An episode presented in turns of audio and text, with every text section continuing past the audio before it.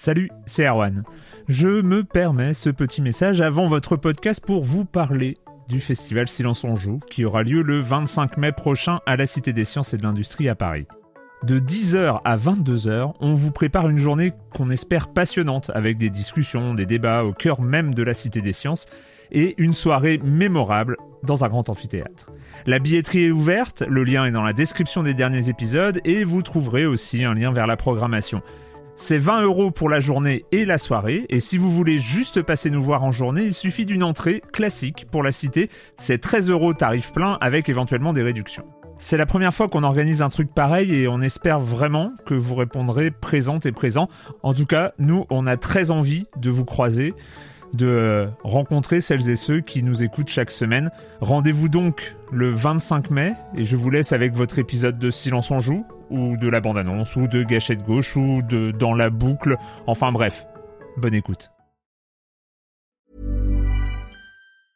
Hey, I'm Ryan Reynolds. Recently, I asked Mint Mobile's legal team if big wireless companies are allowed to raise prices due to inflation. They said yes. And then when I asked if raising prices technically violates those onerous two-year contracts, they said, "What the f*** are you talking about? You insane Hollywood ass." So to recap, we're cutting the price of Mint Unlimited from $30 a month to just $15 a month. Give it a try at mintmobile.com slash switch. $45 upfront for three months plus taxes and fees. Promo rate for new customers for limited time. Unlimited more than 40 gigabytes per month. Slows. Full terms at mintmobile.com. Silence en joueur, Erwan Cario, bonjour.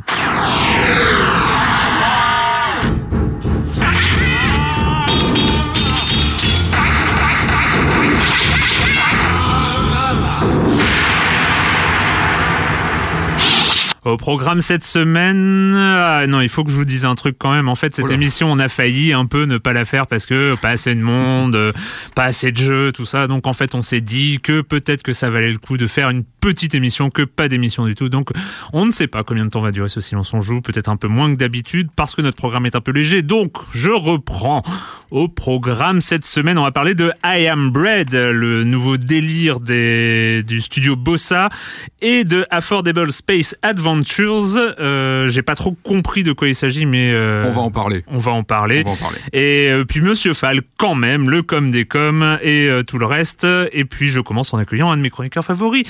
Si ce n'est le, le, le, le- le pilier de Silence on joue, Patrick Helio du JDLI. Bonjour Patrick. Eh bien, bonjour Erwan. Et donc forcément, on commence avec toi, avec Eh ben euh, avec Eh. des millions, des millions, Et oui, des millions. c'était de alors gens. oui, cette semaine là, euh, ces derniers jours, c'était la, la, la semaine du million de, de ventes de plusieurs jeux. Alors c'est intéressant parce que euh, il y en a certains qu'on pouvait euh, se douter qu'ils allaient faire des, des, des jolis cartons, et d'autres où c'était moins gagné. Donc Mm. c'était euh, c'est assez, intéressant de voir ça. Alors j'ai noté donc on a passé le million d'exemplaires pour pas mal de jeux euh, cette semaine. Alors j'ai noté euh, Monster Hunter 4. Ultimate qui est sorti sur Ouais. 3DS. Alors lui, il a passé le million d'exemplaires vendus en Occident. Alors ça, c'est une bonne, euh, plutôt une bonne surprise parce que euh, on sait que Monster Hunter c'est très très fort au Japon. Ça cartonne depuis euh, 10-11 ans maintenant. C'est un vrai phénomène de, de société. Ça a toujours eu du mal à prendre. Et là, visiblement, le 4 Ultimate qui a, euh, on en avait parlé ici, qui a notamment les fonctions réseau pour jouer en ligne. euh, ouais. comme ça entre potes à distance sans être localement dans la même pièce. Ça a bien plu visiblement et en tout cas la licence a l'air de prendre en Occident parce que ça voilà un million entre l'Europe les États-Unis c'est plutôt un bon signe pour pour cette licence. Euh, le million passé aussi alors là c'est assez spectaculaire. C'est GTA 5 qui arrivait sur euh, sur PC là les ces derniers jours. Tout le monde en a entendu parler. C'était très très attendu. Il y a eu plusieurs reports donc la pression était assez forte. Et alors d'après ce que j'ai vu le jeu aurait passé le million de ventes uniquement sur Steam en quelques heures un jour je crois un jour de vente c'est Sachant que ça, assez- comment, ça, ça comprend comme Les- d'habitude les précommandes. précommandes. donc forcément, euh, ils peuvent même dire été- qu'ils ont battu le, battu le million en une minute. Parce avaient- qu'il y avait déjà les précommandes effectivement, Ouais. puis il y a eu ces reports qui ont aussi euh, pas mal fait euh, monter la pression. Et euh, voilà, c'est un jeu hyper attendu. On sait très bien que les versions PC des GTA sont toujours très intéressantes parce que non seulement ça va, ça pousse le jeu plus loin en termes de réalisation, puis il y a tout le modding qui après, qui arrive aussi sur ces versions-là. Donc c'est Mm. Ça, toujours super toujours, ouais. intéressant à suivre. Sachant que il y a eu aussi cette news qui était marrante, euh, vu qu'ils ont commandé, c'est les téléchargements, euh, Ouais, les à pré-téléchargements, Les euh, pré-téléchargements. ouais. 48 heures à- avant ou quelque C'est-à-dire qu'on chose dans le achète, genre. on, on précommande son jeu et on commence à le télécharger avant qu'il soit dispo le jour J. C'est ça, c'est pour pas C'est ça, trop, euh, et, et la courbe de bande passante venue de Steam a explosé au moment où le pré-téléchargement s'est mis en place. C'était très impressionnant. euh, Et je crois que le jeu est très lourd, je crois qu'il fait dans les 65 gigas, comme ça, je crois qu'il Ah tient ouais. sur 7-8 galettes, je sais plus, enfin c'est- en physique, enfin c'est Ah bon? oui, c'est un, Ah ouais. un monstre. Euh, donc voilà, bah, on en reparlera peut-être ici d'ailleurs de, de GTA 5 PC. Euh, un autre titre qui lui a fait un million de- d'exemplaires distribués et qu'on a, on s'y attendait pas forcément, c'est le Final Fantasy Type 0 HD, qui est, on rappelle, un remake donc d'un jeu qui était sorti sur PSP, qui était inédit euh, en Europe et qui s'est fait, euh, qui s'est vu surtout ajouté euh, pour la sortie là en Europe d'une démo jouable de Final Fantasy 15 et ça, ça a dû peser lourd aussi dans le dans, dans le record du jeu. Forcément. C'est important. Et puis, et puis là, ça, ça vient juste de tomber. C'est Bloodborne. Bloodborne dont vous avez parlé, je crois, la semaine dernière ici même. Hein, Très- Bloodborne, le fameux From Software qu'on attendait depuis un petit moment, successeur des Dark Souls, etc., avec une ambiance gothique un petit peu différente, qui lui cartonne vraiment parce que lui, il aurait fait déjà un million de ventes euh, selon Sony qui l'édite, euh, ce qui inclut euh, vente physique et vente dématérialisée. Ça aussi, c'est un beau score. On n'attendait pas forcément une telle performance de bah, d'un jeu plutôt niche, qui est plutôt hardcore, qui est pas forcément facile. Et, mais, mais très très porté par Sony parce qu'il Ouais. qui en fait un peu son son, son, L'étendard. son étendard Ouais, du voilà, de- moment et, et c'est vrai que c'était pas très attendu de la part de Sony de défendre et Un de mettre en ça, ouais. exclusivité comme ça un jeu comme Bloodborne mais pour ça le a coup plutôt bien joué, ouais. et puis ça a bien pris. coup euh, ça a pris. Puis parce que le jeu est bon, que la communauté a répondu derrière, et ça, ça, ça fonctionne toujours. Euh, je, je, je continue. hein, continue je- bon, continue je- on est tous les deux on y va. personne Donc, nous écoute alors oui, alors des nouvelles, je vous avais parlé ici il y a quelques temps, je, radote parfois, mais Shadow of the Beast, je vous avais parlé d'un remake qui était prévu sur euh, sur PS4. Alors ça avait été annoncé, je crois, en 2013, un truc comme ça. On avait eu quelques images à un E3 euh, depuis Silence Radio. Alors ça, Hmm. c'est jamais très bon signe. hein. Tout, tout le monde était inquiet sur que va devenir Shadow of Pardon, the Beast. attends, oui, elle- tout le monde était inquiet alors, il était quelques-uns quand même. Alors pour rappeler quand même Shadow of the Beast, c'est un jeu emblématique de l'Amiga, de Ouais. la grande époque euh, Psygnosis avec une musique euh, de David que est-ce que c'est Whittaker mythique. considéré historiquement comme étant la première euh, démo technique C'est-à-dire Je euh, sais pas. c'est- c'est c'est- ces jeux qui sont beaux mais chiants. pas forcément, ouais, qui n'ont pas forcément un intérêt monumental. C'est bien possible, c'est bien possible. Même si après, je crois que les versions console avaient été un petit peu ajustées. Il y avait Mm. eu un peu de plus au niveau jouabilité, mais c'est vrai qu'il est pas reconnu pour son, son, son, son gameplay. C'était avant tout, oui, une démo pour l'Amiga qui était monstrueuse avec des plans panoramiques, avec des, Et des scrollings multi- Et et, les musique. musiques de David Whittaker qui étaient monstrueuses. Donc voilà. Et alors finalement, des, des, des screens de gameplay viennent de fuiter sur euh, sur le net. Je crois que c'était à l'occasion d'une d'une présentation de Sony à Londres il y a quelques jours. Euh, J'avais retweeté ça. Il y a des, vous pouvez les voir sur sur mon tweet. Il y a des images qui sont sorties. Ça a pas l'air mal visuellement, donc on Mhm. attend d'en savoir plus. Euh, voilà, c'est Shadow of the Beast, donc on rigole pas avec ça. On va être euh, vraiment vigilant sur euh, sur Shadow of the Beast. On reste un petit peu dans le domaine comme ça du, du jeu d'aventure. euh, jeu d'aventure plateforme avec l'Exode d'Abe qui aura été confirmé sur Xbox One. C'est le remake du fameux jeu euh, du deuxième titre de la série donc euh, Hmm. de hum, de la saga Abe en fait parce qu'on a eu le premier qui était ressorti euh, je crois l'année dernière sur PS4 qui a été adapté par la suite sur Xbox One. Euh, on, espérait que la que les suites les, les volets suivants euh, seraient adaptés et visiblement ça a été confirmé par le par le studio par euh, Lord Jennings je crois le, le, le patron du, du studio qui a annoncé que donc le jeu de 98 qui était sorti sur PlayStation à l'époque qui était très très bon hein, le deuxième Abe arriverait sur en tout cas sur Xbox One prochainement. Il serait au tout début de, la production. Et puis je, je conclus moi sur un pari que j'avais fait ici il y a quelques semaines.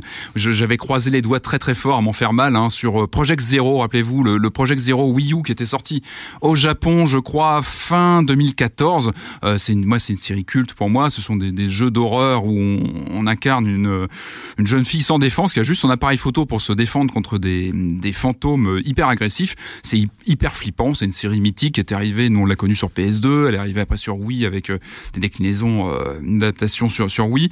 Et enfin on a eu la confirmation de l'arrivée du, du, du fameux épisode Project Zero sur Wii U dans le courant de l'année 2015 sans plus de précision on va attendre. Ce sera peut-être en fin d'année. On va voir. Mais en tout cas c'est une super nouvelle de savoir qu'il arrive sur Wii U parce que encore une fois la bécane se prête super bien à ce type de gameplay. C'est clair. C'est euh, un jeu, euh, c'est une nouveauté, c'est pas un remake là pour le coup. Ah oui, c'est une nouveauté, c'est un chapitre qu'on n'avait pas eu en Europe, qui était sorti au Japon, je crois fin 2014. Donc euh, voilà, donc euh, ça maintenant, on va bientôt avoir ça chez nous. Bon bah, moi de mon côté j'ai une très mauvaise nouvelle. hein. Oh là, que, que dire, un- une sorte de deuil. euh, horrible. C'est Attends, ça on va- est déjà sur une émission courte, il faut, Ouais, faut, faut ouais, je pas sais, trop mais charrier la c'est- barque. ouais, euh, faut, faut pas trop charger la barque, mais voilà, il faut, il faut le dire, il faut s'en rendre compte, il faut prendre toute la mesure de l'événement, toute la tragédie qui s'ensuit. C'est Hearthstone euh, qui est sorti sur smartphone euh, cette semaine. Voilà, On a une pensée pour, pour toi et ton entourage. qui- on est mal barré. On est mal barré. C'est sorti quand? Aujourd'hui, c'est ça? Hier? C'est sorti mardi, ouais. C'est sorti mardi. Mhm. C'est. C'est, voilà, je, je, je, veux- je, veux- je veux même pas en parler, c'est horrible.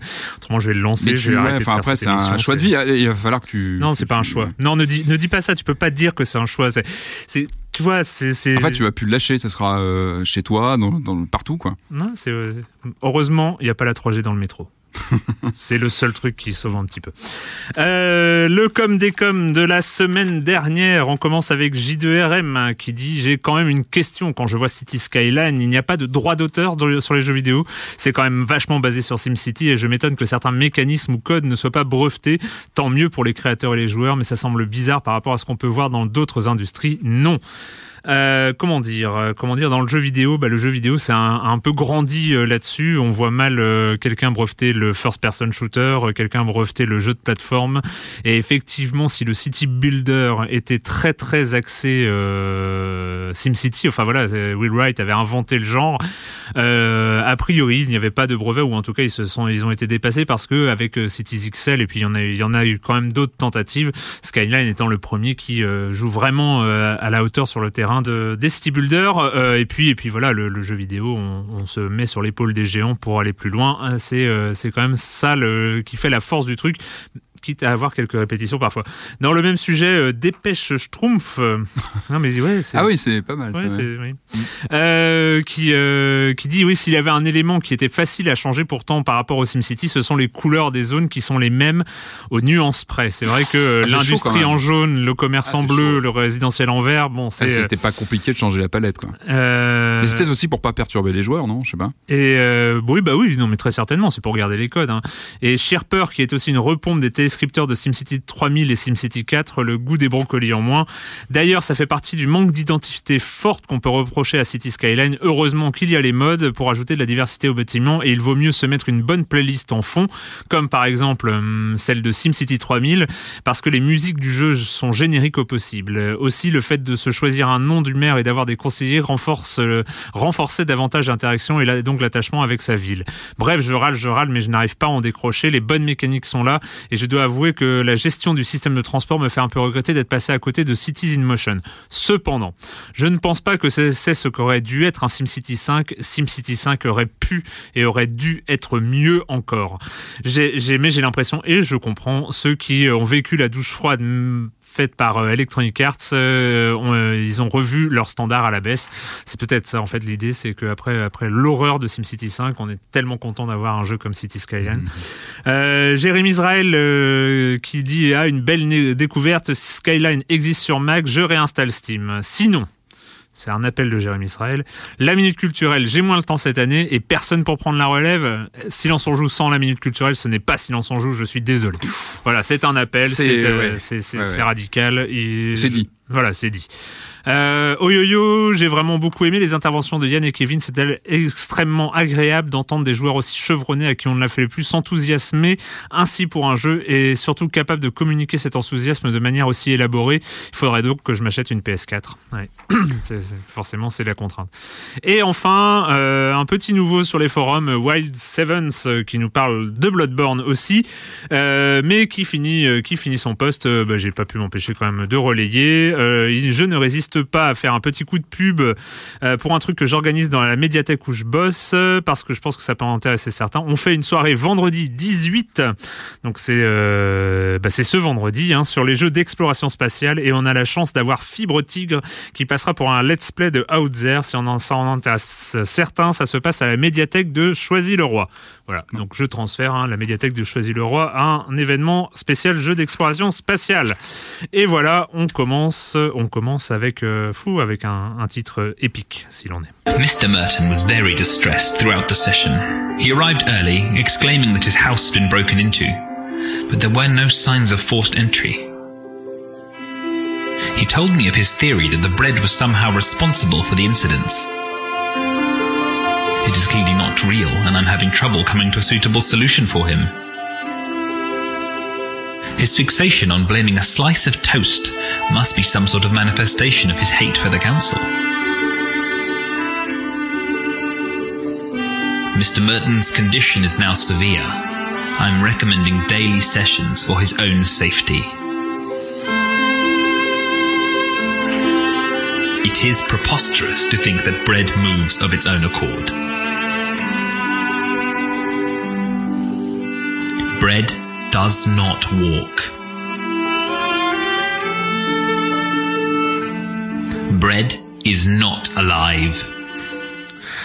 Le pain, ça ne marche pas. Le pain, ce n'est pas vivant. Euh, c'est euh, c'est donc le trailer de I Am Bread, la nouvelle production du studio euh, Bossa, donc studio britannique, qu'on connaît, qu'on connaît surtout, surtout pour Surgeon Simulator 2013, euh, jeu qui, à défaut d'inventer un genre, l'a propulsé sur le devant de la scène.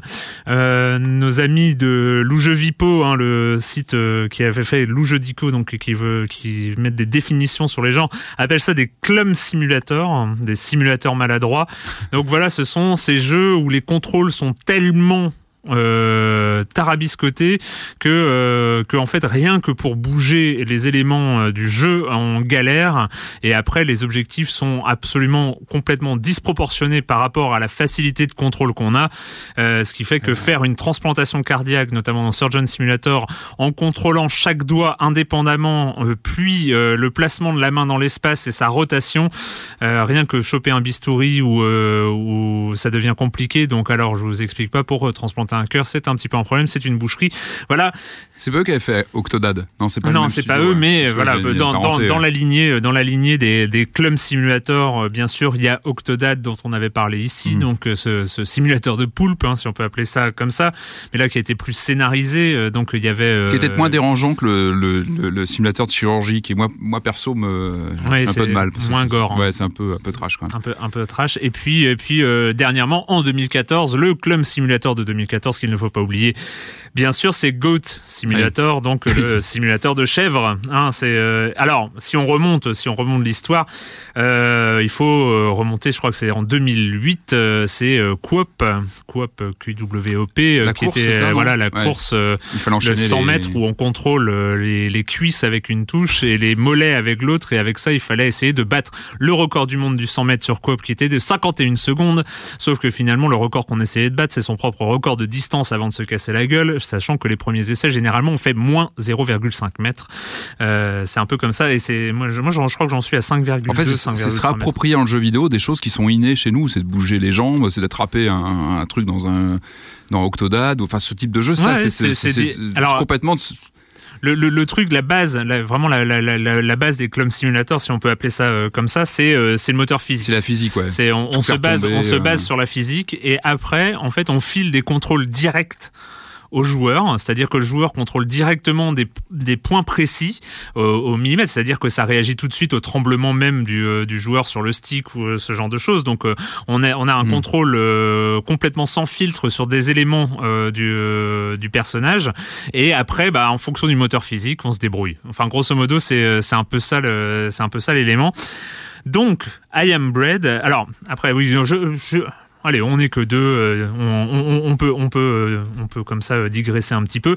Euh, le, le- le truc un peu, un peu rigolo sur, les Clum Simulator aujourd'hui, c'est que finalement. Et peut-être le, le seul truc un peu, comment dire, un peu dommageable presque Mhm. pour, euh, pour ce genre-là, c'est qu'on finit par avoir l'impression que ces jeux sont là pour faire plaisir aux youtubeurs. Euh, parce que c'est vraiment le genre absolu du youtubeur euh, qui, grosso modo, veut faire, faire des délires, des trucs. veut euh, faire euh, marrer ses, euh, les gens qui regardent, euh, veut jouer à des jeux où finalement il n'y a pas besoin d'énormes de préparation, euh, veut faire des jeux avec des, des vidéos qui durent entre, entre 10 et 15 minutes, euh, veulent rager, euh, veulent s'énerver de- devant les vidéos et avoir, avoir comme ça des réactions un peu outrancières euh, pour justement créer ce, créer ce rapport C'est marrant d'ailleurs ce ce, que, ce que tu dis parce que souvent euh, les spectateurs spectateurs rigolent, mais toi quand tu joues, enfin Octodad, moi je l'ai pas mal pratiqué, tu rigoles pas quand tu joues tellement, enfin c'est pas facile. Tu morphes plutôt avec ta, avec ta manette à essayer de, de, de. T'es pas dans, il y a pas un côté fun quand tu joues finalement. Enfin, t'es pas mort de rire en jouant forcément. Bah, c'est plus t'es- les spectateurs oui, oui, qui eux vont voir. Mais des- en même des- temps, t'as t'as une sorte de plaisir euh, masochiste euh, à, à jouer. Et après, en fait, justement, une fois que t'es spectateur, voir les gens complètement s'énerver, euh, tout en étant hypnotisés par euh, le contenu absolument délirant de ce qui se passe à l'écran, euh, euh, crée une sorte de distanciation qui fait que, grosso modo, ça, ça devient drôle. Et il faut, il faut voir, euh, bon, le- la, la star des youtubeurs euh, PewDiePie ou euh, le- l'équivalent entre guillemets euh, français Squeezie euh, euh, ne font euh, quasiment que des euh, que des jeux de ce genre-là parce que c'est vraiment le type de jeu pour euh, leurs téléspectateurs qui sont plutôt très jeunes en plus. Euh, c'est le, le, le Ouais, type de jeu qui est visuels, voilà, c'est de- un générateur de gags en fait. Ouais. Euh, D'ailleurs, euh, bah, voilà, euh, I Am Bread qui s'était sorti en alpha, en bêta, en bêta euh, depuis décembre. Euh, je crois que PewDiePie en a fait trois vidéos. Enfin voilà, ouais. c'est on, on est on est vraiment sur ce sur ce modèle-là. I Am Bread. I Am Bread est un jeu donc où nous contrôlons une tranche de pain de mie. Voilà, euh, on contrôle une tranche de pain de mie dont le but dans la vie, dans l'existence, euh, qui est court outre- souvent. hein, oui, oui, c'est- ouais. d'accéder au statut supérieur, au statut suprême, celle de tranche de toast. Donc Mhm. de trouver un endroit où se griller les deux faces. C'est important parce qu'une seule face, ça ne compte pas. Euh, et c'est encore mieux évidemment si en plus d'arriver à cet aboutissement euh, de, de son existence, il y arrive, elle y arrive, euh, agrémentée de beurre, de confiture, de céréales, de bonbons pour qu'elle soit hyper bonne, hyper délicieuse à manger. Voilà l'objectif, voilà le nirvana de la tranche de pain de mie, mais ce ne sera pas un long chemin tranquille car, car c'est un club simulator, donc euh, ce serait trop, même trop dommage de faire un gameplay abordable pour la tranche de pain de mie. Alors il faut savoir aussi, pour la défense de Bossa Studio, c'est qu'aujourd'hui les tranches de pain de mie n'ont pas de mouvement qu'on peut faire en motion capture. Donc il a fallu inventer à partir de rien. Euh, donc, Donc, tu en peux la fait... plier, tout ça, c'est ça tu Alors, alors, c'est pas aussi simple. Euh, en fait, on contrôle les quatre coins. On contrôle les quatre coins avec les deux gâchettes gauche et les, les deux gâchettes hautes et les deux gâchettes droites du pad. Il est sur PC. Il s'est conseillé d'avoir un pad pour y jouer, hein, parce, Ouais, que, parce que les touches, ouais, euh, les, les- les touches du clavier, c'est un peu compliqué. Donc, on, on contrôle chaque coin avec une des gâchettes, et en fait, quand on appuie sur la gâchette, le point se fixe à son support quel qu'il soit. Il se fixe à la table, Ah. il se fixe au mur, euh, machin. Et après, on peut imprimer un mouvement de rotation à la tartine au- autour de, l'axe, autour des appuis qu'elle a pris. C'est-à-dire que si tu as fait, si tu as pris deux appuis d'un côté de la tartine, bah en fait tu vas renverser la tartine et elle va avancer comme ça. Elle va faire une sorte de roulade. Si tu as pris qu'un seul point, bah tu as, elle, dans les airs et tu vas essayer d'avancer comme ça. Sachant et là, c'est important. Je prends ça hyper au sérieux, c'est absolument dingue. Euh, sachant que euh, tu peux, euh, tu peux évidemment relâcher les appuis en plein mouvement et donc à prendre un certain envol. Par exemple, si tu prends un élan et que tu relâches les appuis au, au maximum de ta vitesse, à ce moment-là, la tartine s'envole. Et puis après, en fait, à chaque coin aussi, tu peux, en plus de t'agripper à une surface, tu peux agripper des objets. Tu peux prendre un couteau, prendre un, un truc pour les lancer aussi. Bon, ça, c'est- j'ai pas encore trouvé à quoi ça servait vraiment, mais en tout cas, tu peux le faire.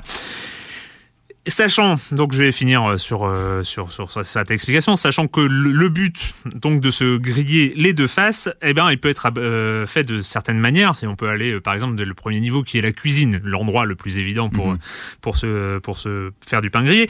Euh, il y a le grille-pain qui est à l'autre bout de la cuisine, mais il y a aussi les plaques chauffantes qui sont euh, dans le coin. Il y a le four qu'on peut allumer et se glisser dedans.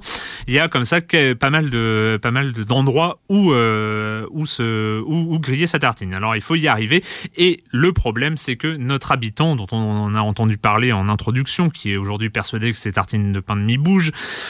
Eh bien, notre habitant est quand même super cradingue. C'est-à-dire que les sols, les, euh, même sur les plans de travail, euh, il y a, euh, On le voit il y a- ou pas il y a des- Ah oui, il y a Non. des petites fourmis. Ah, genre, euh, on voit les, le traces de pas par terre. on voit pas l'habitant de Non, on voit pas l'habitant.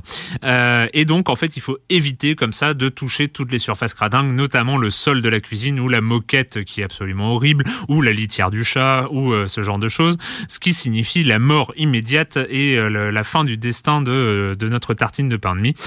Et donc, donc euh, c'est plutôt très très compliqué et on est un peu dans cette essence même du Club Simulator qui est que c'est un supplice, mais c'est un supplice masochiste on va dire, euh, parce que euh, on finit par toujours par continuer à jouer. On, au début on s'écrase euh, comme, enfin voilà, on, on s'écrase au pied de la première table venue et puis on meurt parce qu'on n'a pas réussi à remonter. Et puis petit à petit on commence à contrôler plus ou moins. On Alors, peut planer, non Si on, se jette Non, pas- il n'y a, non, pas de choses comme ça. Par contre, on peut monter en haut du ventilateur euh, du plafond et prendre de l'élan et relâcher l'élan au moment et puis à ce moment-là on est projeté comme ça sur sur le mur. Je l'ai vu dans une vidéo, j'ai pas Ah fait oui, moi-même hein, parce que sachant qu'en plus quand on grimpe les objets qui est quand même le, mo- le moment le, le plus important euh, qui est pas Faut- facile. faut- là, il faut avoir les gâchettes d'un côté, Voilà, de l'autre, voilà, on jongle, voilà, c'est ça. Oui, c'est- Ouais, assez, euh, un peu stressant. ouais, un peu stressant, surtout qu'il y a effectivement une jauge de grippe Ah, euh, donc en fait, trop cette, simple, cette- jauge diminue et euh, si on se repose pas, et ben en fait on finit par tomber. Euh, c'est vraiment vraiment pas simple. Après, faut, faut être un peu sadomaso quand même pour jouer à ce. Enfin, il faut. c'est Il y a un côté. Enfin, ouais, il y a un côté maso à ce genre de parce jeu quand que même. parce que finalement ils gardent et en fait, ils gardent l'essence du jeu vidéo qui est euh, la, comment, la, la- la mise en scène d'un parcours d'obstacles pour arriver à un objectif Échouer à prendre, précis. échouer à prendre, avancer. Et, ouais. et, et finalement, pratiquement beaucoup de jeux vidéo sont une certaine mise en scène. Que tu, euh, les obstacles, ça peut être des ennemis à abattre, ça peut Mhm. être des, euh, des plateformes, des choses comme ça. Et puis l'objectif, c'est d'arriver au bout ou, euh, ou de tuer le grand méchant et tout ça. Et finalement, tu as cette, cette mise en scène là, elle, est là. Sauf qu'elle est, euh, elle est euh, mise, enfin, elle est, elle est euh, implémentée de manière complètement délirante.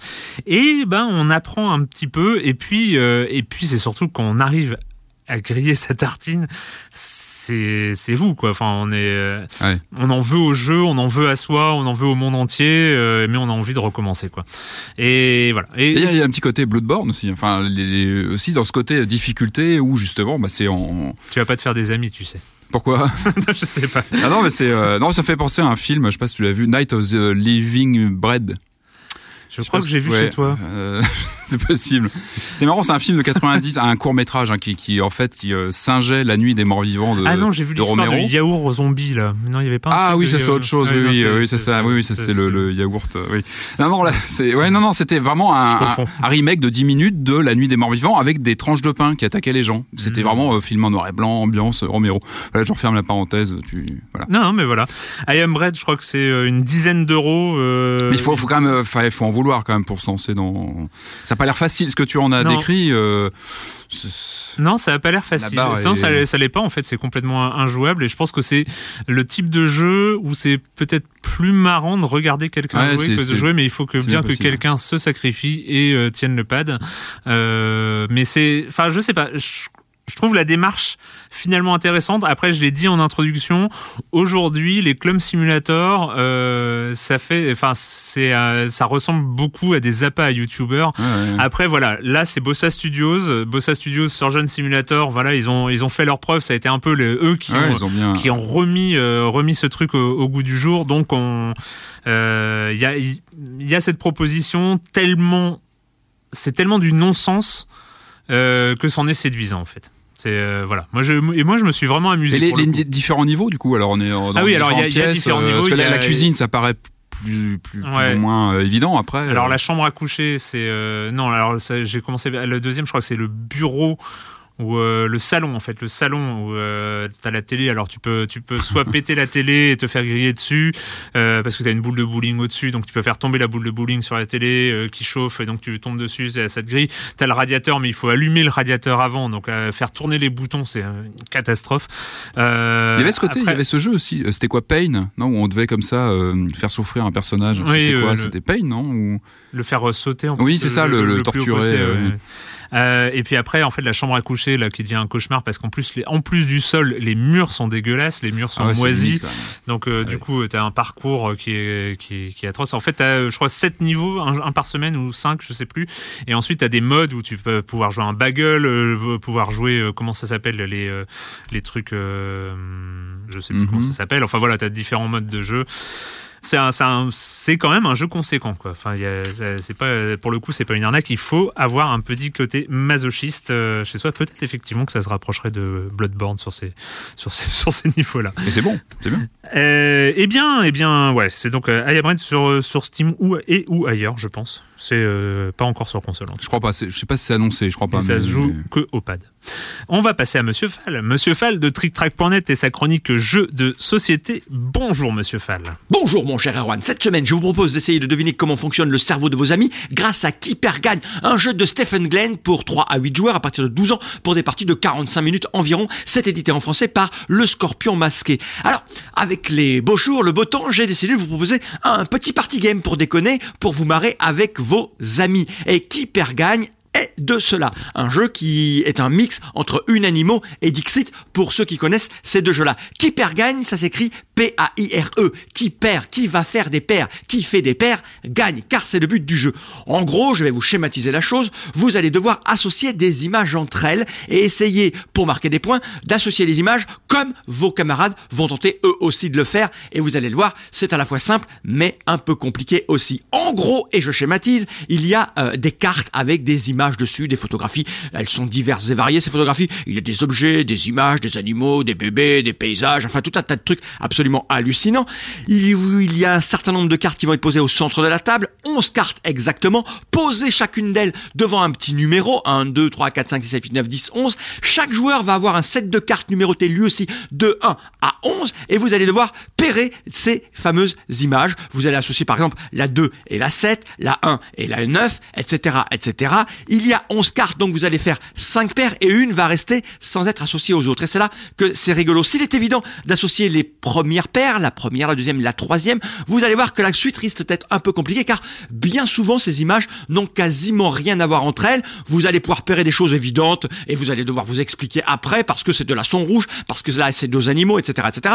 Mais comme les cartes sont aléatoires, souvent, souvent on arrive à des choses un peu, un peu abracadabrantes et ensuite une fois que vous avez pairé, vous avez un temps limité, vous allez vos paires et vous allez expliquer pourquoi vous avez associé telle chose à telle autre chose et chaque joueur qui a associé comme vous va marquer des points, autant de points que de joueurs qui ont associé la bonne paire. Alors forcément, c'est des crises de mauvaise foi, c'est des explications tordues, c'est de la moquerie. Quoi, tu as associé ça à ça, mais c'est n'importe quoi dans ton cerveau. Enfin bref, qui perd gagne, c'est fun, c'est rigolo, ça fonctionne parfaitement, c'est rapide, c'est efficace, c'est un excellent jeu qui vient juste là d'arriver. Il va coûter 25 euros, ce qui n'est pas grand chose pour des heures et des heures de partie. Je vous rappelle le nom, qui perd gagne, un jeu de Stephen Glenn pour 3 à 8 joueurs à partir de 12 ans pour des parties de 45 minutes. C'est chez Le Scorpion Miasquet. Et moi, mon cher Erwan, je vous dis à la semaine prochaine. À la semaine prochaine, Monsieur Fall, Monsieur Fall de TrickTrack.net et TrickTrack.tv.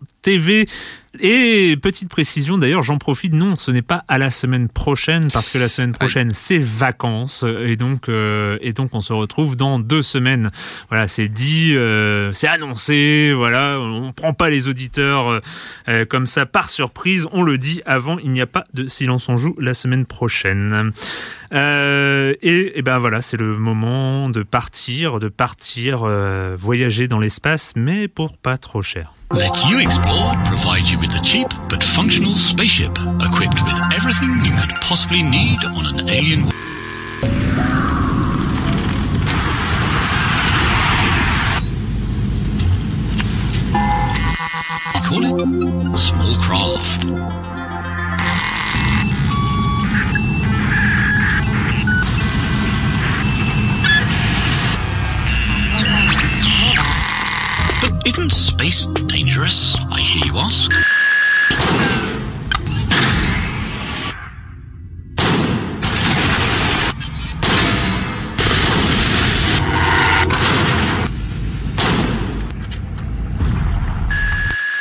With zero recorded accidents since 1995, U Explore is as safe as space travel.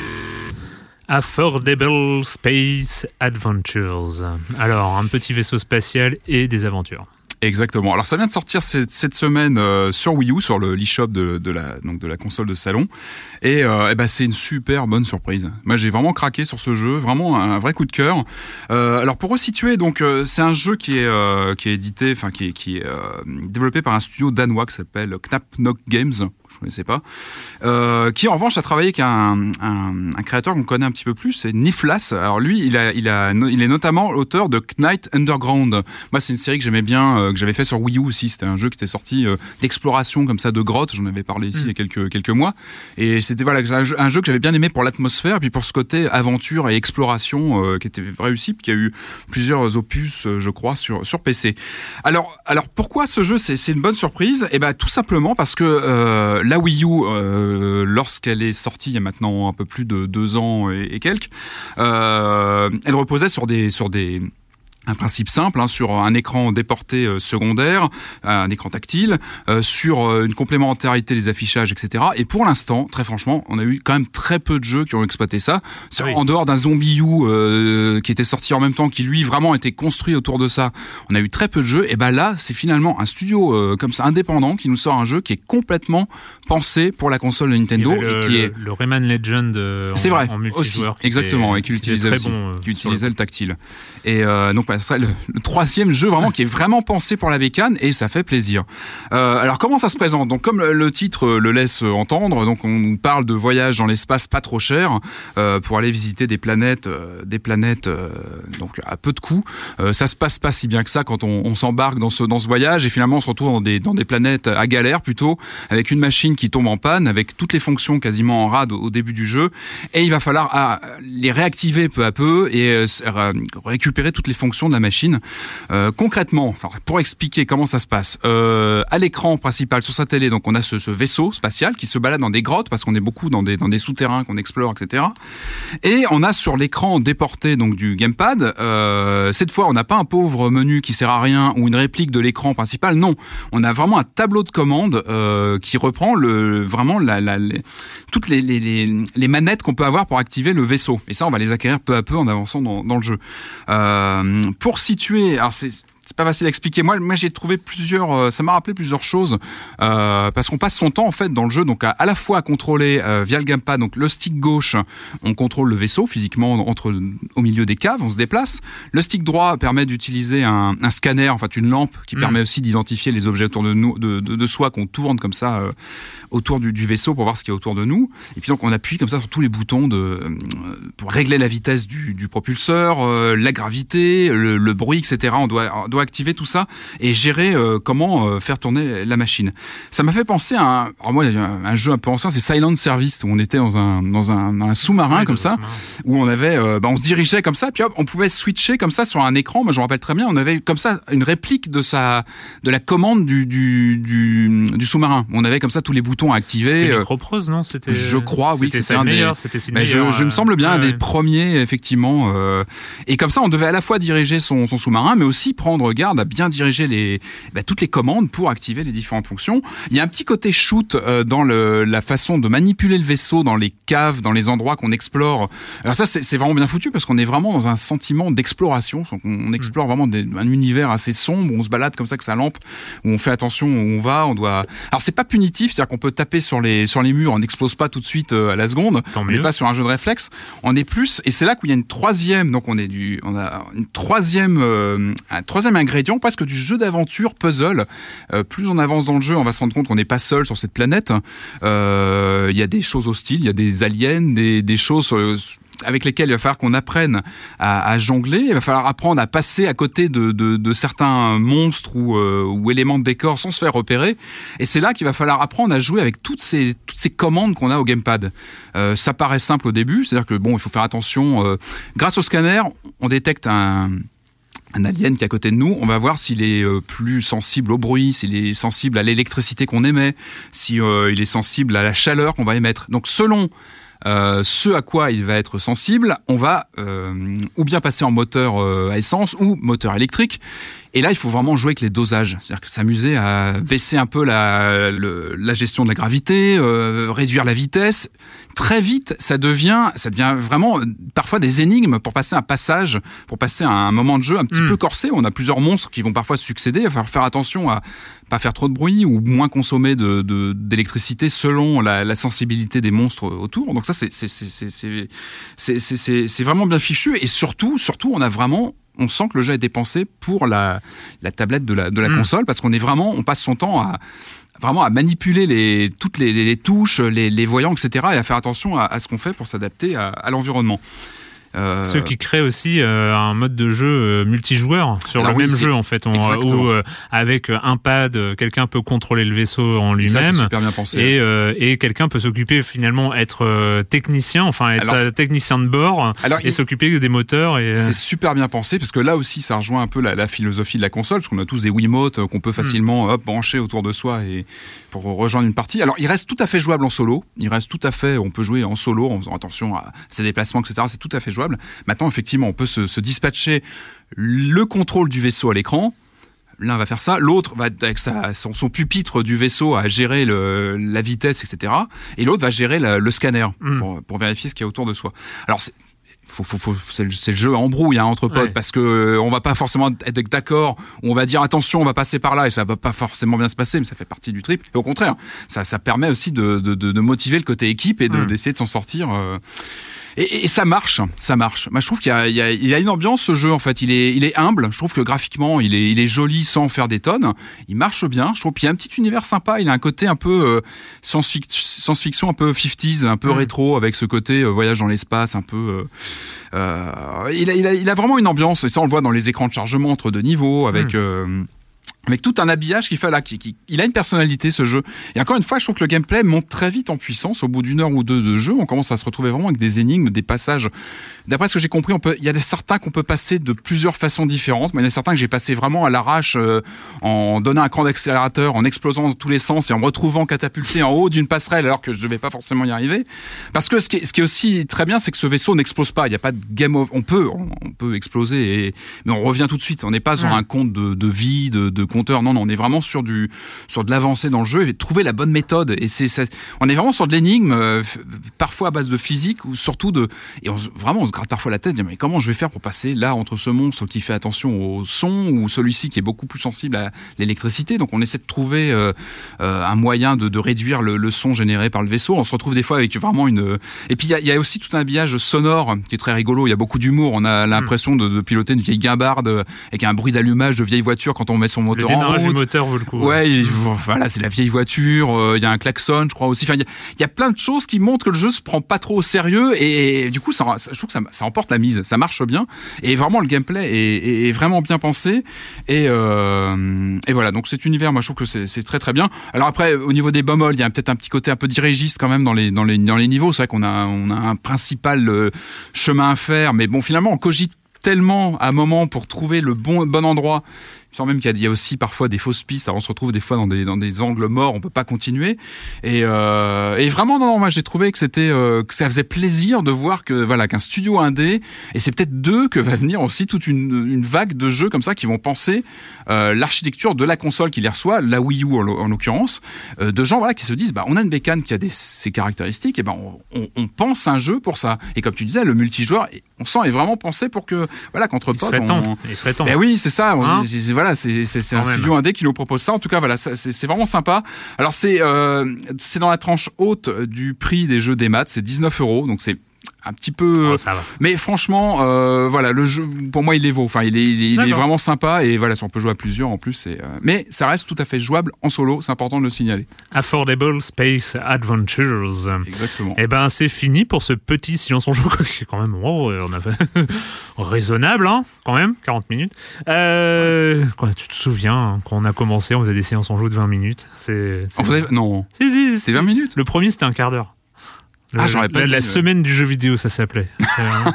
C'est, on avait Ah fait, oui, on avait un fait quart un quart d'heure. Ah. Sur GTA 4. Sur GTA non. 4, C'est on a fait. On un a quart d'heure sur GTA 4. On a fait moins de 25 minutes sur GTA 4. Oh, la- on avait fait une spéciale, hein. on avait fait une Ah spéciale enregistrement, mais on Enfin, avait fait même, moins d'un GTA quart, 4. moins d'une demi-heure sur GTA C'est vrai qu'il n'y 4. a pas grand chose à dire sur GTA 4. Aujourd'hui, on ferait deux émissions d'une heure, mais euh, c'est ouais. c'est pas Ouais, grave. c'est. Euh, voilà, c'est fini pour cette semaine. Donc, euh, je le répète, pas de silence on joue la semaine prochaine, mais on se retrouve celle d'après avec avec des invités. Oui, oui, des invités. Allez, hop, teasing. Euh, et puis, bah là, on va finir avec la question rituelle à laquelle tu ne vas pas échapper. Et quand tu ne joues pas, tu fais quoi, Patrick? Eh bien, je, je vais au cinéma parfois, ça, ça, ça m'arrive. Alors, euh, cette semaine, moi, je suis allé voir le dernier film de Pierre Jolivet, c'est un réalisateur que, que j'aime bien parce que euh, il a notamment signé un film qui est malheureusement pas très très connu. C'est une des rares expériences de film fantastique. Ça s'appelait Simple Mortel en 91, un film malheureusement dont on ne parle plus beaucoup, mais qui était qui a beaucoup de, de qualité. Donc voilà, c'est un réalisateur que je suis. Et lui, il a sorti euh, Jamais de la vie, un film euh, sorti quelques jours euh, avec Olivier Gourmet. Et euh, alors j'ai beaucoup aimé. C'est un film que j'ai trouvé que j'ai trouvé réussi. Alors ce qui est intéressant, c'est que c'est c'est une tragédie sociale, mais dans le sens fort du terme de tragédie. C'est vraiment un film tragique et social. Euh, mais euh, la force du, je trouve, de, du film, c'est qu'il est, il est tourné comme un polar. Il, Mm. est, il est d'une noirceur, mais euh, et euh, bon voilà, il faut, faut être en forme pour aller le voir. Enfin, il faut, faut, faut, faut- voilà. Mais, euh, mais je trouve que voilà, qu'il y a, il y a un parti pris. On a vraiment une ambiance de polar pendant tout le film. C'est noir, et je trouve que, que Gourmet est, est- vraiment très très bon dans le rôle. Il a une, une, une présence à l'écran. euh, Enfin voilà, un, un film intéressant, très très noir. Voilà. Eh bien, moi, pour ma part. Ah, bah tiens, euh, non, j'allais parler de. J'allais parler de Broadchurch saison 2, mais finalement, c'est un peu pourri. Donc, euh, j'ai commencé les, les, les- les deux, trois premiers épisodes. Ouais, c'est un peu tiré par les cheveux. Non, j'ai commencé, euh, alors, euh, sous, sur conseil de, de mon ami. Erwan nous euh, sort un livre de poche. Ouais, de mon, de mon ami euh, Guillaume Ledy, hein, donc euh, je, je, je, je dis son nom, euh, à qui j'ai demandé conseil après, après la Horde. Euh, et en fait, il m'a il m'a conseillé, alors c'est un livre un tout petit peu barré quand même, de Greg Egan, qui s'appelle La Cité des Pères Mutants. hein, c'est un livre de la, de la fin des années 90, je crois. Euh, livre de de- d'anticipation hein, qui se passe dans les années 2050, euh, entre 2045 et 2050, et en fait euh, qui a vu euh, l'émergence des copies numériques des gens, c'est-à-dire euh, Ah. au moment de mourir, en fait, on peut on peut se, clones. se- se- voilà se cloner informatiquement. Et en fait, le truc, c'est qu'il n'est pas parti dans un truc complet. En fait, il est parti sur toutes les questions qui viennent avec ça. En fait, c'est grosso modo quand on te clone, bah en fait, il clone vraiment tout. C'est-à-dire que finalement, le clone informatique, euh, c'est à la même personnalité, les mêmes souvenirs. Il et est tout conscient d'être un clone Et, ou pas? et il est conscient d'être un clone, il est conscient d'être dans un univers de réalité virtuelle. Mm. La plupart veulent se déconnecter parce que ne supportent pas finalement de se Ah retrouver euh, dans un univers de réalité virtuelle. Et puis a toutes, est-ce que ce sont des personnes? Ouais. Ont-ils une âme? Ont-ils des droits? Euh, Et puis euh, et puis et finalement aussi, quand tu te clones, bah t'es toujours vivant. Donc en fait, tu te sépares. hein. finalement, tu te sépares Ah en deux. C'est-à-dire que tu continues ta vie réelle et il y a ton clone. Mais est-ce que est-ce que finalement c'est atteindre l'immortalité ou juste une simulation d'immortalité parce que finalement tu meurs, mais il y a une sorte de programme informatique qui te copie, euh, qui, euh, qui continue d'exister.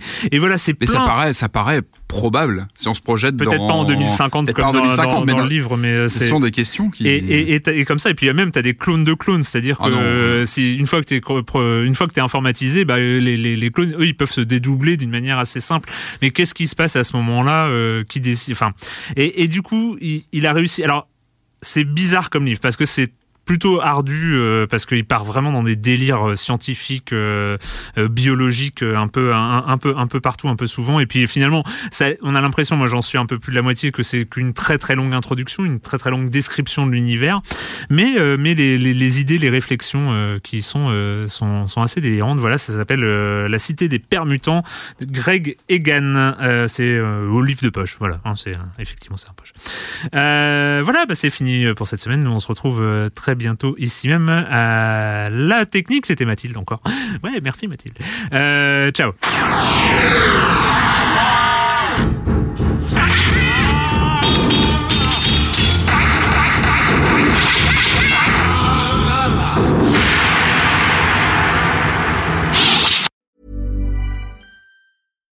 Hi, I'm Daniel, founder of Pretty Litter. Cats and cat owners deserve better than any old fashioned litter. That's why I teamed up with scientists and veterinarians to create Pretty Litter. Its innovative crystal formula has superior odor control and weighs up to 80% less than clay litter.